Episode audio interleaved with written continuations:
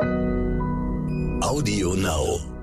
Es stand auch ein Bild im Bücherregal von dem Geburtstag. Ähm, es waren alles Anzeichen dafür, dass mir klar war, es sitzt eine Frau vor mir, die eigentlich noch nicht losgelassen hat und die trauert, die ein aufrichtiges Gefühl von Trauer hat, weil sie einen Menschen verloren hat, den sie nicht mehr kennt. Stern nachgefragt. Hallo und herzlich willkommen zu Nachgefragt, dem Stern-Podcast. Schön, dass Sie dabei sind. Ich bin Steffen Gassel, Reporter des Stern und ich habe heute das Mikro schon zum dritten Mal von meiner Kollegin Stefanie Helge übernommen. Warum? Weil ich an dieser Stelle und in äh, zwei anderen Spezialausgaben von Stern nachgefragt, die wir in den vergangenen Wochen schon veröffentlicht haben, über den Nannenpreis sprechen möchte. Der Nannenpreis ist die wohl renommierteste Auszeichnung für deutschsprachigen Qualitätsjournalismus und er wird ausgerichtet vom Stern und dem Hamburger Verlag Gruner und Jahr, zu dem auch der Stern gehört. Beim Nannenpreis ist dieses Jahr einiges neu. Es gibt neue Kategorien, neue Jurys, aber die spannendste Veränderung ist, dass seit diesem Jahr alle Arten journalistischer Arbeiten zum Wettbewerb zugelassen sind. Also Arbeiten aus Zeitungen und Zeitschriften, genauso wie aus dem Fernsehen, Radio-Features oder Podcasts, genauso wie Fotoreportagen und Webformate oder journalistische Veröffentlichungen in den sozialen Medien. Der Nannenpreis ist also kein reiner Printpreis mehr, sondern ein Preis für alle Journalistinnen und Journalisten. An die 700 Arbeiten nehmen dieses Jahr teil. In dieser und den anderen Spezialausgaben von Stern nachgefragt möchte ich Ihnen ein paar dieser Arbeiten vorstellen. Ich möchte Sie mitnehmen hinter die Kulissen des Journalismus, um Ihnen zu zeigen, wie guter, moderner Journalismus eigentlich entsteht. Das alles übrigens ohne dem Jurierungsprozess, der gerade in diesen Wochen stattfindet, vorzugreifen. Das mache ich aber nicht allein, sondern ähm, freue mich sehr, heute Elisa Schwarz, Autorin bei der Süddeutschen Zeitung, äh, zu Gast zu haben, die mir aus München zugeschaltet ist. Herzlich willkommen, Frau Schwarz. Vielen Dank, Herr Gassel. Hallo. Ich freue mich sehr, dass Sie sich Zeit für das Gespräch genommen haben. Wir treffen uns ja heute, ähm, ich habe jetzt gerade über die über all die Neuerungen beim Nannenpreis geredet und wir treffen uns aber heute wegen der klassischen Kategorie Egon Erwin Kisch Preis. Das ist sozusagen die Kategorie des Nannenpreises, die die längste Tradition hat, die es seit den 70er Jahren gibt und natürlich auch weitergibt und die einzige, bei der es nur um Texte geht. Wir sprechen heute über einen Text und zwar einen ganz besonderen Text. Ähm, der Titel ist Der Riss äh, und den haben Sie veröffentlicht ähm, ich glaube, zu Weihnachten, 24.12.2020 in der Süddeutschen Zeitung ähm, und haben ihn zum Wettbewerb um den Egon Erwin Kisch Preis eingereicht. Frau Schwarz, sagen Sie doch mal zum Start bitte einmal ganz kurz umrissen, worum geht's in der Geschichte für alle, die das, die die Geschichte vielleicht nicht kennen, nicht gelesen haben? Ja, in der Geschichte geht's um zwei Frauen, die sind ungefähr 40 Jahre alt, ähm, kennen sich schon sehr, sehr lange, haben sich in der Ausbildung kennengelernt, äh, sind beides Krankenschwestern und haben über all die Jahre eine sehr enge Freundschaft entwickelt. Also waren zusammen auf Partys, äh, haben zusammen ihre Freunde kennengelernt, ihre Ausbildung gemacht. Sie waren sogar Trauzeuginnen auf der Hochzeit der jeweils anderen und haben ein, ja, ein halbes Leben sozusagen miteinander geteilt.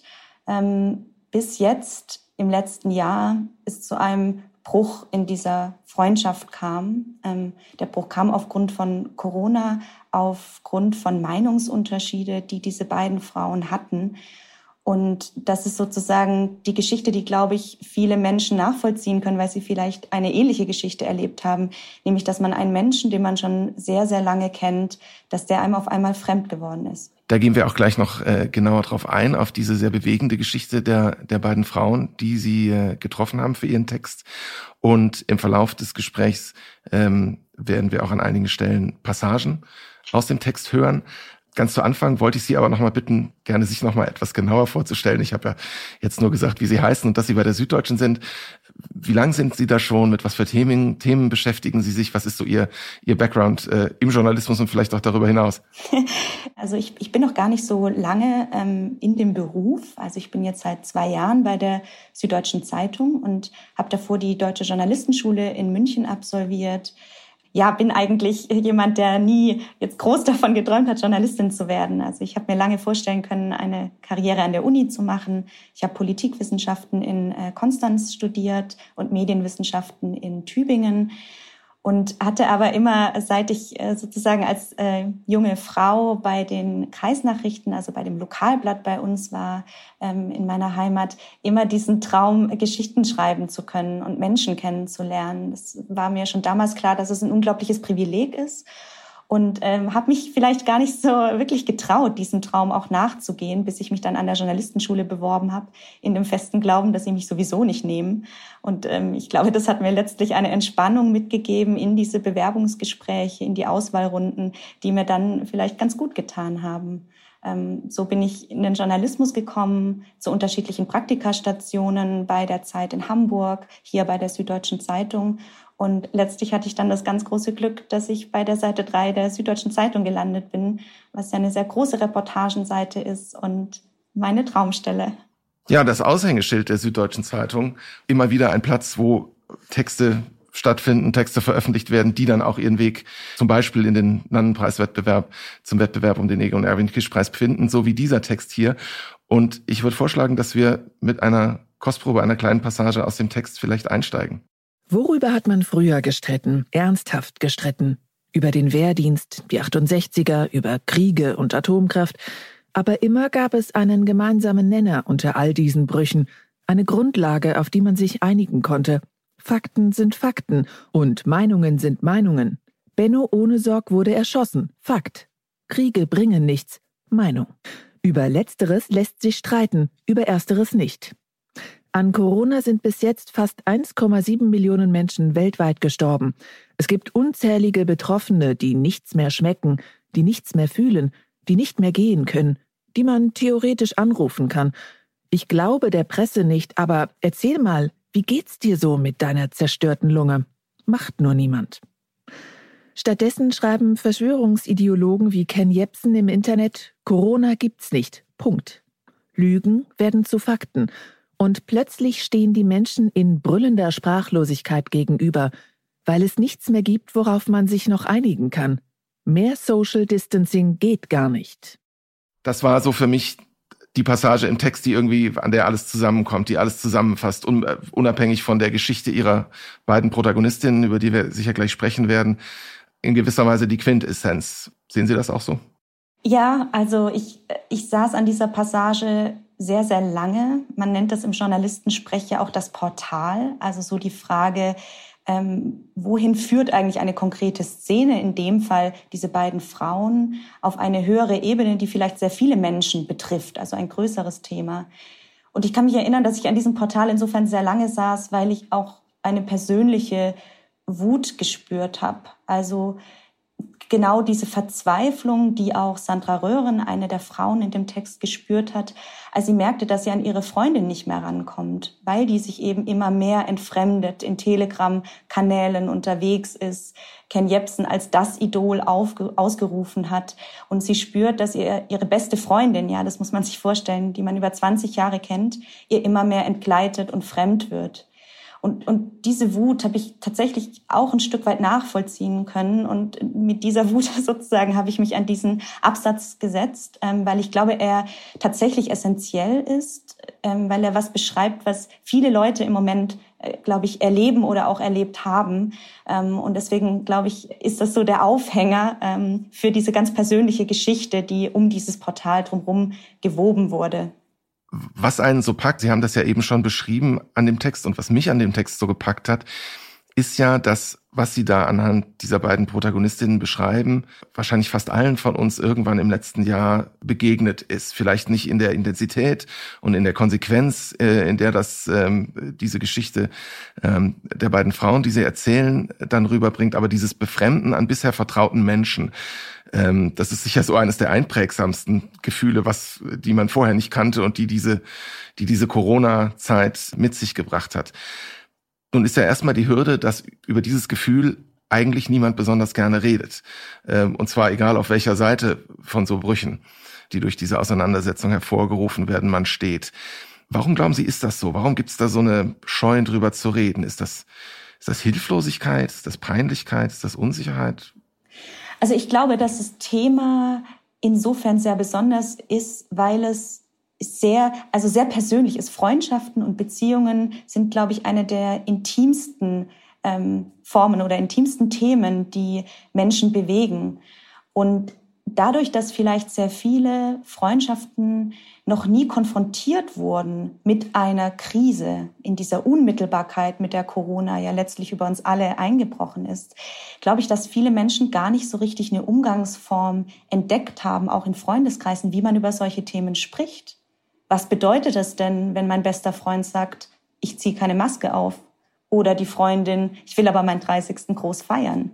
Ähm, und ich glaube, diese politische Dimension, die dann letztlich auch immer mehr in diese Corona-Pandemie äh, eingedrungen ist, also Politiker, die Entscheidungen treffen, die Impfkommission, die Entscheidungen trifft, dass diese Politisierung für viele Menschen eine Überforderung war. Und bisher in dem jetzigen Leben sozusagen auch nie eingetroffen ist. Ja, also man kann, man kann sich ja ganz leicht äh, vorstellen, dass man über bestimmte Themen in Freundschaften einfach nicht spricht, dass man sagt, ach du, ich möchte jetzt nicht über die AfD reden, lass uns doch über das nächste Wochenende sprechen oder jetzt mit den Geflüchteten, das ist, das interessiert mich eigentlich nicht so. Und es war immer möglich, diese Themen auszugrenzen. Das war gar kein Problem. Und mit Corona ging das nicht mehr, ja, weil das so in dem Alltag, ähm, in den Alltag eingedrungen ist. Das war eine ganz interessante Szene auch mit Sandra Röhren, wie sie da stand in ihrer eigenen Küche, ganz am Anfang unseres Gesprächs, mit zwei Kaffeetassen in der Hand und sagte, ich weiß gar nicht, ob ich Ihnen Kaffee anbieten darf. Und, und das, finde ich, zeigt ganz schön diese Hilflosigkeit und diese Unmittelbarkeit, mit der diese Pandemie in Beziehungen eingebrochen ist. Und diese Überforderung und Hilflosigkeit, glaube ich, führt letztlich dazu, dass man eigentlich nicht darüber sprechen wollte und vielleicht auch nicht konnte. Das ist diese Sprachlosigkeit, die ich angedeutet hatte in dem Absatz. Erzählen Sie bitte doch mal, wie Sie überhaupt an die Recherche zum Anfang rangegangen sind. Das wird ja eben nicht einfach gewesen sein, überhaupt Menschen zu finden, die mal grundsätzlich über solche persönlichen Dinge sprechen und dann auch noch eine Journalistin so nah an sich ranlassen, sich äh, so viele Stunden Zeit nehmen und äh, wirklich dann so Persönliches ausbreiten, äh, wie die beiden Frauen ähm, das zugelassen haben. Wie ging das? Wie haben Sie sich auf die Suche gemacht? Wie, sind, und wie hat die Suche womöglich auch Wendungen genommen, die Sie gar nicht erwartet haben? Hm, also ich glaube, jede Recherche beginnt mit einer Neugierde so war es bei dieser Geschichte für mich auch, dass wir hier viel darüber gesprochen haben, was Corona eigentlich alles zerstört. Also die Gesundheit, ja, die Lunge, den kleinen Einzelhandel, die Buchhandlung nebenan. Und uns aber allen klar war, es gibt was darüber hinaus, was zerstört wird und was womöglich uns alle betrifft. Und das war eben all diese exemplarischen Beispiele. Der Kollege, der erzählt, also bei mir im Familienchat auf WhatsApp geht's ganz schön ab. Ähm, und die Kollegin, die meinte hier, ich habe auch Beispiele wo ich ähm, ganz klar hindeuten kann, dass diese Pandemie mehr zerstört ähm, als jetzt nur sozusagen Dinge, die man messen kann. Und äh, aufgrund dieser vielen Einzelbeispiele haben wir gesagt, das ist eine große Geschichte und da müssen wir uns jetzt annähern, wie, sozusagen wie, wie Detektive, wir müssen erst mal gucken, wo führen denn die Spuren hin? Also natürlich in den eigenen Bekanntenkreis, wo man dann erst mal anfängt zu fragen, Mensch, ich möchte hier eine Geschichte schreiben, wie ist es denn bei dir? Hast du ähnliche Erlebnisse? Also man tastet erst mal ab, ist dieses Thema, das einem selbst so wichtig erscheint, auch für die Welt da draußen wirklich wichtig? Und ich merkte immer mehr, ja, es ist ein großes Thema. Es entsteht quasi im Schatten dieser Pandemie ein, ein großer Bruch, ein großer Riss. Und mir aber viele Menschen sagten, ein sehr interessantes Thema, aber ich will darüber nicht sprechen. Nicht mit Namen. So. Also ich bin da raus aus dieser Sache. Ähm, das hat viele Wochen in Anspruch genommen. Erstmal im, im erweiterten Bekanntenkreis. Man zieht dann sozusagen seine Kreise, wird immer äh, gefragt, kennst du vielleicht jemanden, der darüber sprechen würde? Ähm, das führte alles ins Nichts. Und ähm, so machte ich mich eher im digitalen Raum auf die Suche nach Menschen, die vielleicht offen sind, darüber zu sprechen. Und habe mir dann gedacht, wer würde denn darüber reden? Wer hat denn da ein Interesse daran vielleicht?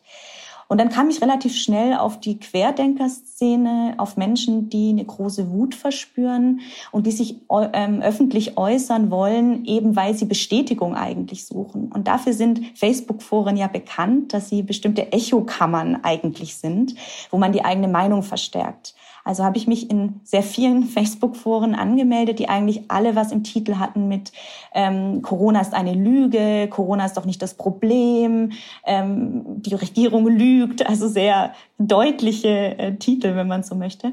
Und in diesen Foren habe ich mich äh, tatsächlich umgeschaut und Menschen angeschrieben, ganz offen, habe geschrieben, ähm, ich bin Journalistin bei der Süddeutschen Zeitung, ich möchte über ein Thema schreiben, das, glaube ich, viele bewegt und offenbar auch Sie. Ähm, würden Sie mit mir darüber sprechen, wie sich Ihr Freundeskreis verändert hat, welche Menschen Sie verloren haben, welche Menschen dazugekommen sind? Und in einem dieser Foren hat sich tatsächlich eine große Diskussion entsponnen darüber, ähm, wen, wen sie verloren haben, also welche Freunde von ihnen gegangen sind. Und die Menschen waren sehr, sehr traurig. Also sie haben geschrieben, ich habe meine beste Freundin verloren, trauriger Smiley, gebrochenes Herz. Ähm, und da habe ich viele Menschen angeschrieben. Einige sagten mir, ähm, ich spreche nicht mit euch, ihr seid Lügenpresse, ich vertraue der Presse schon lange nicht mehr. Ähm, und mit einer hatte ich aber eben Glück, die sehr offen war und die sagte, ähm, na gut, wissen Sie was, wir, wir telefonieren mal miteinander. Und das war der Beginn der Recherche. Also sehr interessant. Ich hatte sozusagen erst die Freundin von Sandra Röhren, also diejenige, die nicht mehr an Corona glaubt und eben nicht diejenige, die ähm, ja, an Corona glaubt. Und das war der Beginn der Recherche. Mit der Freundin habe ich lange telefoniert. Wir hatten mehrere Telefonate. Ähm, sie war sehr misstrauisch am Anfang. Aber ich glaube, eine sehr spannende Frage, wie man Vertrauen aufbaut, ist, glaube ich, der Punkt, dass man den Menschen zuhört und dass man eben nicht vorverurteilt, sondern ganz transparent macht, was sind meine Intentionen und was möchte ich den Leserinnen und Lesern da draußen mitgeben von dieser Geschichte. Und das waren, glaube ich, so die Anfänge, also das Vertrauen aufbauen und gleichzeitig Misstrauen abzubauen. Waren Sie in den Foren dann bevor Sie mit den Leuten in Kontakt getreten sind und, äh, und eine Unterhaltung in Gang, in Gang gab, als, als Journalistin erkennbar oder waren erstmal unterwegs wie alle anderen? Wie haben Sie das angestellt? Ich habe das mit meinem privaten Account gemacht. Also ich besitze tatsächlich noch einen Facebook-Account. Ähm, und das war mir auch wichtig. Ich, ich wollte jetzt keinen anonymen Account erstellen, weil ich mir dachte, all diese Menschen sind dort auch mit ihren echten Namen und mit ihren echten ähm, Persönlichkeiten. Und darum dachte ich mir, ich möchte auch denen so gegenübertreten, wie ich bin. Und meistens war meine Erfahrung, ähm, dass ein Interesse und auch eine Neugierde der Menschen da ist, die eigentlich nicht mehr an die Presse glauben. Also wenn man die Menschen dann mal anspricht äh, als Journalistin, merkt man doch, dass dann auf einmal ähm, auch Dinge bröckeln und sie eigentlich, man merkt, dass, dass sie sich wünschen, dass ihnen, dass ihnen jemand zuhört und dass sie sich einfach mal alles von der Seele reden können. Und auch das sehe ich als Teil meines Jobs, dass ich mir Zeit nehme, genau anzuhören, was ist denn passiert? Wo liegen die Verletzungen? Ganz oft sind es ja Kränkungen, die Menschen erlebt haben. Nur klar, als, als professionelle Rolle, die ich natürlich ähm, ausübe, ist es ganz wichtig, transparent zu machen, was ich von ihnen will und ähm, in was für einer Rolle ich letztlich ihnen gegenübertrete. Also nicht als äh, Freundin, nicht als Verbündete, nicht als Psychotherapeutin, nicht als Coach, sondern als Journalistin. Sie haben das schon erwähnt, der Text beginnt mit äh, Sandra Röhren aus Hannover. Das ist aber gar nicht die Frau, zu der Sie zuerst Kontakt hatten, nicht die Frau aus dem Forum, sondern das ist eben eine Frau aus Magdeburg, die Sie da als erste im Internet kennengelernt hatten. Und über diese Frau aus Magdeburg, die Sie im Forum als erste kennengelernt hatten, gibt es eine Passage aus dem Text, die wir uns jetzt nochmal anhören können. Es begann nicht erst mit Corona, dass sie keinen Medien mehr glaubte. Es ging schon mit 9-11 los, als ihr Ex-Mann, der Polizist, sagte, schau mal hier, dieser Journalist sagt was ganz anderes. Dieser Journalist war Ken Jepsen, der damals schon Lügen in die Welt trötete. 9-11, alles inszeniert. Die Freundin findet ihn toll. Warum, weiß sie nicht genau. Sie nennt ihn Ken. Ken Jepsen hat seine eigene Telegram-Gruppe, wo er im Stundentakt Nachrichten reinballert. An diesem Nachmittag postet er einen Text zu den Zeugen Coronas und dass wir alle ein Schnupperpraktikum machen als Bürger einer Diktatur. Die Freundin findet das plausibel, plausibler als die Zahlen vom RKI. Es ist natürlich sehr leicht, hier einfach aufzuhören, weil man alles kennt, was jetzt kommen wird, dass das Virus erfunden wurde, um die Gesellschaft zu spalten, um dem kleinen Bürger Angst zu machen, damit man ihm alles nehmen kann. Die Freiheit, das Geld, die Würde, und dann ganz oben, über den Wolken des Kapitalismus, sitzt Bill Gates und legt die Impfnadeln bereit wie Blitze, für jeden Trottel da unten eine. So sieht sie das, die Freundin. Aber sie ist eben auch Krankenschwester. Sie sagt, dass es 2018 eine Übersterblichkeit wegen der Grippe gab, was stimmt, und dass es 2020 eben keine Übersterblichkeit wegen Corona gibt, was nicht stimmt. Sie sagt, wenn man nicht so viel getestet hätte, dann wären nicht so viele krank, was nicht stimmt. Sie sagt, die Maßnahmen rechtfertigen nicht die paar Toten in einem Land mit 80 Millionen. Darüber könnte man diskutieren. Aber die Freundin will nicht diskutieren. Sie will Recht haben. Sie hatten ja eine geraume Zeit Kontakt mit dieser namenlosen Frau, die auch nicht möchte, dass ihr Name in den Medien auftaucht, bevor sie dann eingewilligt hat, sich mit ihnen zu treffen und sie zu sich nach Magdeburg eingeladen hat. Und das klingt ja im Text schon an, dass diese Frau in gewisser Weise ja munitioniert ist mit lauter Argumenten, die für ihr Weltbild sprechen oder die sie sich da zusammengesucht hat und die sie auch ihnen gegenüber dann geäußert hat. Mich würde interessieren, wie haben Sie sich auf das Treffen vorbereitet? Mit was für Gefühlen sind Sie dahin gefahren? Denn das kennt man ja auch selber aus Gesprächen mit Leuten in so eine Richtung argumentieren, dass es ganz schwierig ist, darauf zu reagieren, weil man natürlich selber nie alle Fakten parat hat, um dann das eine oder das andere richtig widerlegen, richtig stellen zu können, um wirklich etwas erwidern zu können. Das ist ja ganz häufig in diesen Gesprächen das Problem. Hm. Also ähm, ich bin da, um jemandem zuzuhören, um eine Perspektive zu erzählen und letztlich eine Geschichte, aber nicht, um jemandem zu überzeugen. Und das war ganz wichtig für meine Recherche, weil ich mich insofern natürlich faktisch sehr gut vorbereitet habe, als dass ich ein Buch gelesen habe, das sie im Telefonat bereits angesprochen hatte. Das heißt Corona-Fehlalarm von dem ähm, Arzt Bakti, der auch in den Querdenkerkreisen als sehr renommierter Arzt gilt, in allen anderen Kreisen als ein sehr umstrittener Arzt.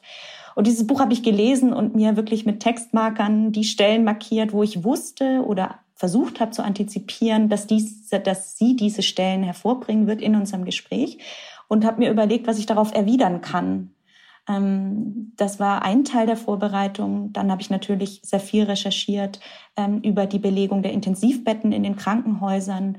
Ich habe mir überlegt, ähm, wie die Sterberate sich tatsächlich entwickelt hat, habe dazu auch mit Kollegen gesprochen bei uns, um quasi die da sehr tief drin sind aus dem Wissensressort ähm, und habe einfach versucht, mich faktisch so gut es geht ähm, vorzubereiten auf die Argumente, die kommen werden. Ähm, mir war aber dann und wurde auch relativ schnell im Gespräch klar, dass es letztlich nicht darum geht, Argumente auszutauschen, um sich gegenseitig zu bereichern, also um ähm, ja vielleicht seinen Horizont zu erweitern, sondern dass es eigentlich darum geht, eine bereits bestehende Meinung zu verteidigen und zu festigen. Und dann ist eine Argumentation natürlich nicht mehr zielführend, weil dann werden die Argumente auf einmal sehr emotional. Also dann kommen genau diese Granitgespräche, wie ich sie ganz gern nenne, ähm, zutage, dass es dann heißt, ähm, das sind, das sind Ihre Fakten, ich habe meine eigenen. Ich glaube ich glaub Ihnen nicht. Woher wollen Sie das wissen? Und das sind, das sind so Momente, wo ich dann auch zurücktrete und sage, okay, in meiner Rolle, ganz konkret gesprochen, höre ich hier auf in dem Gespräch. Ähm, auch übrigens, wenn es, ähm, ja, wenn es die, die Bereiche verlässt des guten Gesprächs, also wenn es um ähm, Antisemitismus geht, um Rassismus, das sind Gespräche, wo ich nicht mehr weiter darauf eingehe. Aber wichtig ist, glaube ich, dann nicht, den anderen zu verurteilen und zu sagen, Sie sind eine Lügnerin, Sie haben sich falsch informiert, Sie sind ignorant, sondern zu fragen, warum denkt diese Person, wie sie denkt? Und auch hier wieder dieser Aspekt des Zuhörens, des Verstehenwollens, des, des, des menschlichen Verstehenwollens ist extrem wichtig, um Vertrauen aufzubauen. Also ich habe diese Freundin konkret gefragt, warum, warum glauben Sie denn, dass uns die Regierung verarschen will? Warum sollte sie das tun? Haben Sie Erfahrungen gemacht, wo Sie verarscht worden sind? Und das ist meines Erachtens auch eine Form des Respekts und der Wertschätzung, dass man sein Gegenüber verstehen will und eben nicht verurteilt, ganz egal, was für eine konträre Meinung diese Person vertritt. Es ist ja dann eben genau kein Granitgespräch, wie Sie so treffend gesagt haben, geworden, sondern ein, ein, wirklich sehr nahes, auch in dem, was Sie dann davon im Text wiedergeben, auch, auch sehr bewegendes Gespräch. Was ist das für eine Frau? Was, was, für was für einen Eindruck haben Sie von der gewonnen, als sie dort war? Wie war diese Begegnung? Also es ist eine sehr freundliche Frau, eine offene Frau, die sehr schlagfertig ist. Also keine, wie man ja auch ähm, immer mal wieder liest, diese Verallgemeinerungen, dass sich Querdenkerinnen und Querdenker überhaupt nicht informieren, dass es Menschen sehr einfache Menschen sind. Und den Eindruck habe ich nicht. Ich hatte schon das Gefühl, dass sie sich in ihrer Welt sehr gut auskennt, dass sie ähm, ja rezitieren kann aus äh, unterschiedlichen Telegram-Gruppen von unterschiedlichen Ärzten. Ähm, und das, glaube ich, ist auch ganz wichtig, diese Erfahrung gemacht zu haben, dass einem jemand gegenübertritt, der auch eine medizinische Ausbildung hat, also eine Krankenschwester, ähm, die sehr überzeugt ist von ihrer Meinung und auch Praxiserfahrung erzählen kann. Also sie meinte ja auch, wissen Sie, ich habe gesehen, dass die Betten leer geblieben sind. Wir haben bei uns auf der Station die Station umgerüstet, um Covid-Patienten aufnehmen zu können. Und immer hieß es, ihr werdet sehen, sie werden kommen. Bald werden wir ähm, die Menschen auf den Fluren lagern müssen. Also ein Schreckensszenario. Und es trat nicht ein. Und natürlich ist das ein Misstrauen, das sie hatte und das darin fruchtete, dass sie ähm, sehr früh, glaube ich, auch schon die Erfahrung gemacht hat, dass ähm, was weggenommen wird und dass man vielleicht einen Weg alleine gehen muss. Ähm, und das, glaube ich, wird man in diesen Kreisen sehr oft finden, dass es Menschen sind, die eigentlich sehr enttäuscht wurden vom Leben auch und jetzt ihre Kontrolle zurückgewinnen wollen, indem sie eine Meinung vertreten, die eben nicht dem klassischen Meinungsbild entspricht. Das ist eine Form der Kontrolle und der Selbstvergewisserung. Ich habe Recht. Ihr könnt mir meine Meinung nicht nehmen, ihr könnt mir meine Überzeugungen nicht nehmen.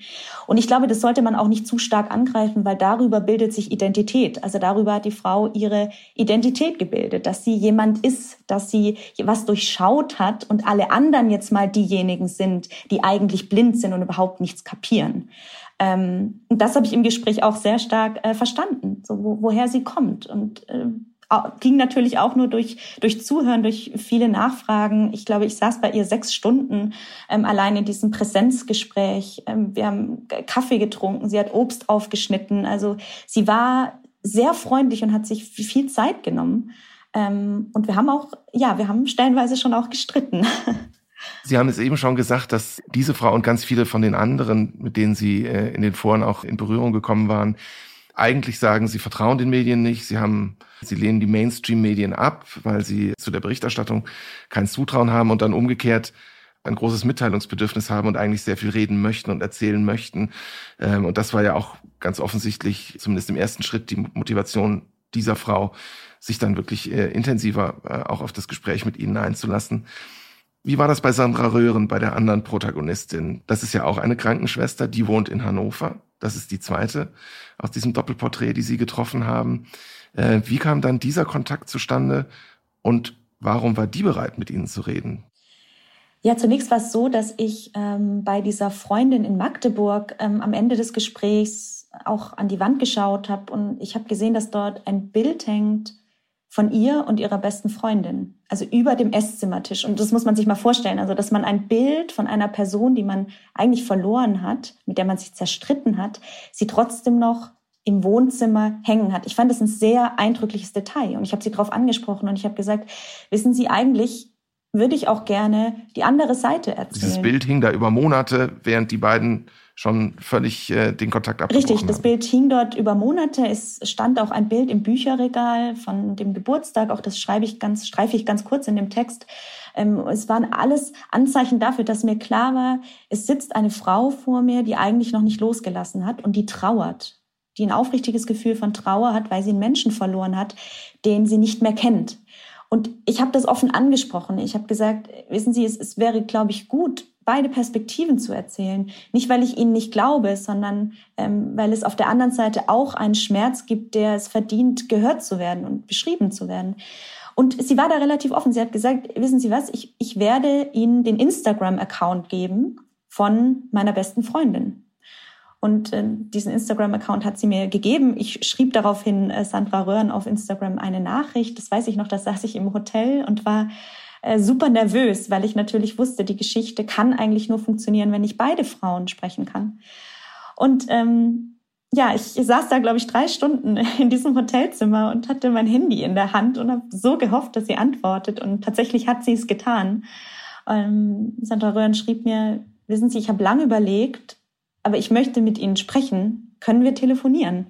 Und ähm, daraufhin telefonierte ich mit ihr und da sagte sie mir, ich habe erst gedacht, Sie sind überhaupt nicht echt. Sie sind gar keine Journalistin. Ich habe bei der Süddeutschen Zeitung angerufen und gefragt, arbeitet bei Ihnen eine Elisa Schwarz? Weil ich bin so verunsichert, ähm, weil mir so oft ähm, meine beste Freundin irgendwelche Fake News geschickt hat, dass ich, dass ich mir nicht sicher war, ob ich ihnen trauen kann. Und ähm, also auch so dieser Einstieg ins Gespräch über Misstrauen war für mich wieder sehr prägend für diese ganze Geschichte. Und Sandra Röhren lud mich dann auch ein nach Hannover in einen kleinen Vorort, wo sie wohnt, in einem Haus mit ihrer Familie. Ähm, und auch da saßen wir lange am Küchentisch und haben geredet. Ich, sie war am Anfang auch nicht so ganz sicher, was sie mir eigentlich erzählen soll. Es sind ja auch Menschen, die wenig Erfahrung mit Medien haben, beziehungsweise gar keine Erfahrung. Und das sagte sie auch offen. Sie sagte, ich, was, ähm, was kann ich Ihnen denn erzählen? Was ist denn so interessant daran? Was ist denn so wichtig? Und ähm, mir war wichtig dann natürlich auch in dieser Rolle klar zu machen, dass ich jetzt kein Vermittlungscoach bin. Also, dass ich jetzt auch keine Details, die mir ihre Freundin erzählt hat, ihr übermitteln werde. Also, ich bin ein Stück weit auch, ja, eine, eine distanzierte Person. Ähm, und habe sie einfach darum gebeten, zu sagen, was passiert ist seit dem März 2020, als ihre Freundin ihr die Nachricht schickte auf WhatsApp, Du wirst schon sehen, es wird kommen. Es ist eine logische Konsequenz, dass sie uns spalten wollen. So hat sie es ihre Freundin der Sandra Röhren geschrieben. Und das war so der Moment, wo sie zum ersten Mal dachte, da passiert was. Da passiert ein Bruch. Und ich weiß nicht genau, wie ich verhindern kann, dass es letztlich zu diesem Riss kommt. Und mit Sandra Röhren bin ich dann wirklich alle WhatsApp-Nachrichten durchgegangen. Ich habe ihr gesagt, zeig mir, zeig mir, was du ähm, geschrieben hast. Was hast du gefühlt, als sie dir dieses Zitat schickte? Ähm, man muss Menschen nur oft genug eine Lüge erzählen, dann glauben sie, dass es wahr ist. Es ist ein Zitat, das von ähm, Josef Goebbels kommt und Sandra Röhren meinte, das war der Moment, wo sie in der Küche stand und Essen zubereiten wollte für die Kinder. Und hat sie gespürt, ich habe keinen Hunger mehr. Ich unterbreche Sie einfach an der Stelle mal kurz auch, weil das genau eine Passage ist, die wir uns äh, jetzt auch nochmal anhören können. Ich glaube auch eine Schlüsselstelle dieses Textes, wo auch ähm, aus der Sicht von der Sandra Röhren äh, geschildert die Rolle der sozialen Medien als vielleicht Brandbeschleuniger dieser emotionalen Krise, die Corona bei vielen hervorgerufen hat, ganz deutlich hervortritt. Früher postete ihre Freundin lustige Sprüche, Bilder von Landschaften, von ihren Kindern, von Freunden, bunte Herzchen überall. Jetzt wechselte sie ständig die Sprüche, völlig kryptische Nachrichten, Gates, Labor, Weltverschwörung. Neuer Status, rettet unser Bargeld. Neuer Status, Kinder mit Masken auszurüsten ist Missbrauch. Sandra Röhren las damals in einem Artikel, dass es ganz toll sei, wenn man Freunde hat, die anderer Meinung sind, so für den Perspektivwechsel. Neuer Status? Man muss eine Lüge nur oft genug wiederholen, dann wird sie geglaubt. Sie googelte. Ist das nicht von Goebbels? Das bringt ja diese Dynamik für mich sehr, sehr anschaulich zum, zum Ausdruck, ähm, diese Dynamik des Bruchs und wie der sich abspielt.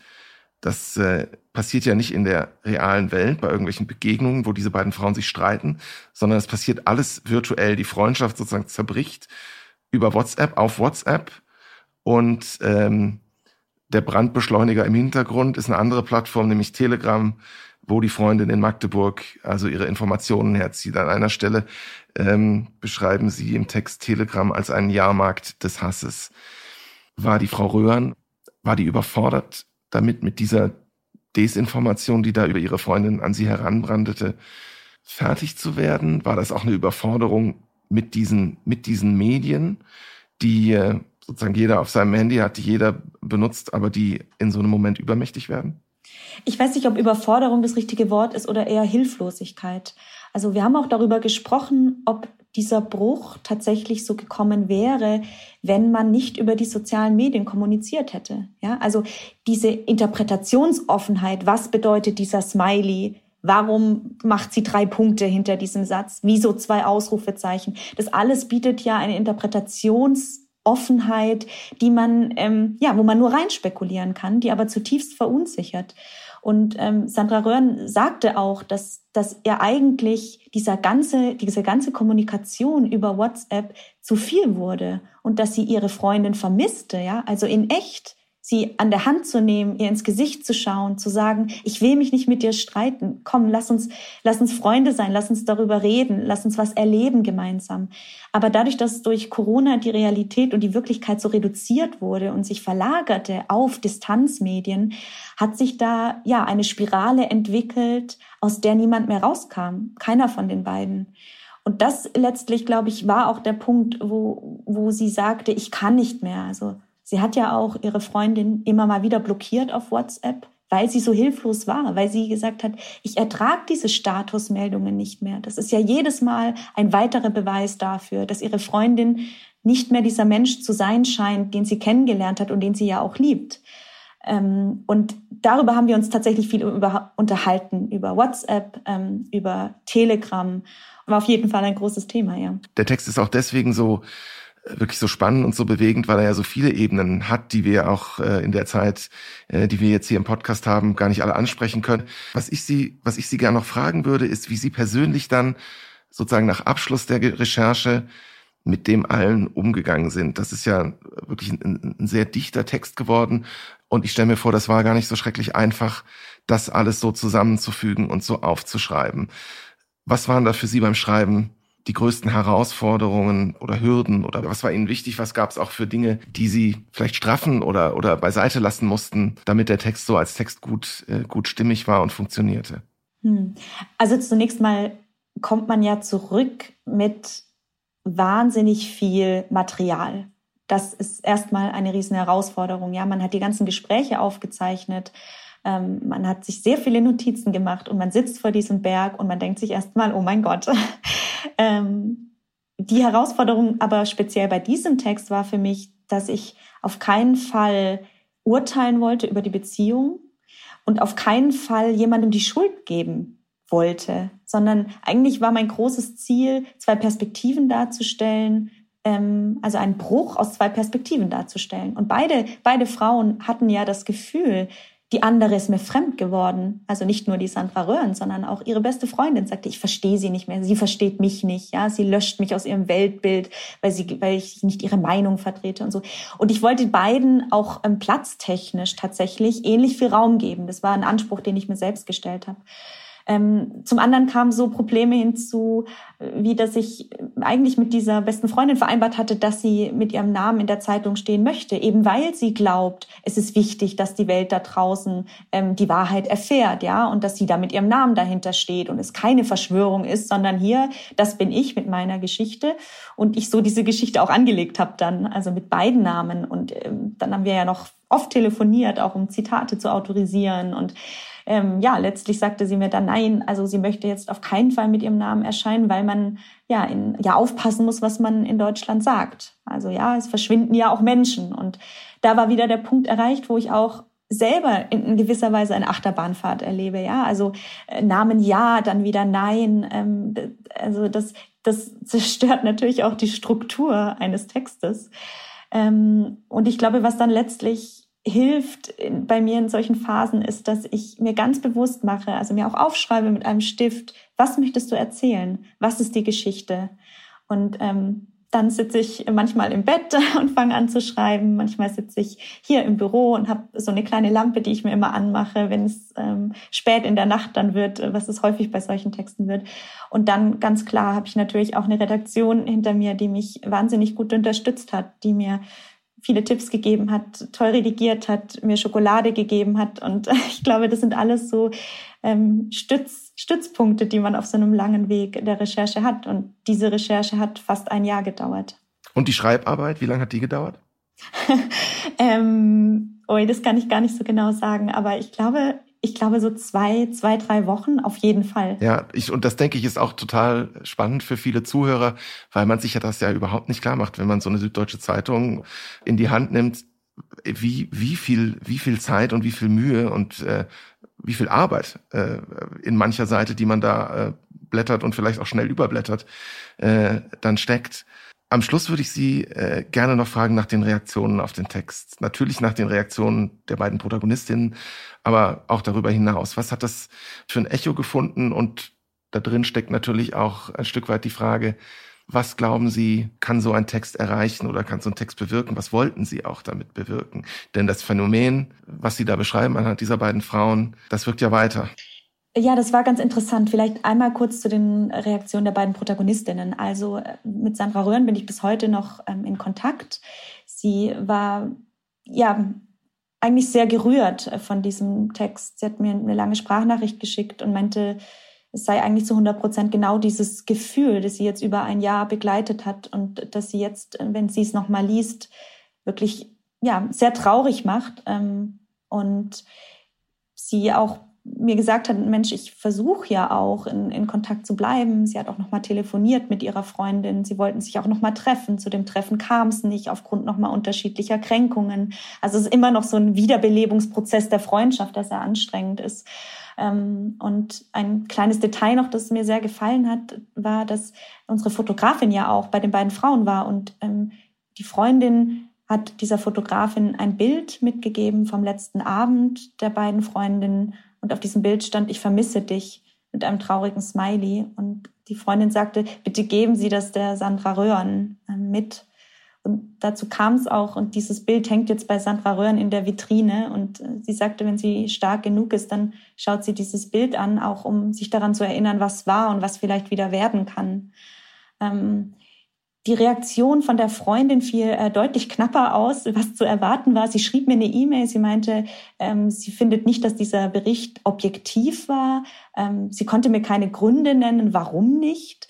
Und ähm, ich hatte letztlich auch das Gefühl, dass ähm, für sie damit auch dieses Thema abgeschlossen war. Also dass sie jetzt nicht nochmal sich damit auseinandersetzen wollte, in die Diskussion mit mir gehen wollte. Ähm, das war in Ordnung, weil auch hier war mein Ziel nicht, sie zu überzeugen, sondern ähm, faktisch sauber zu arbeiten, ähm, aber keine Mission zu verfolgen.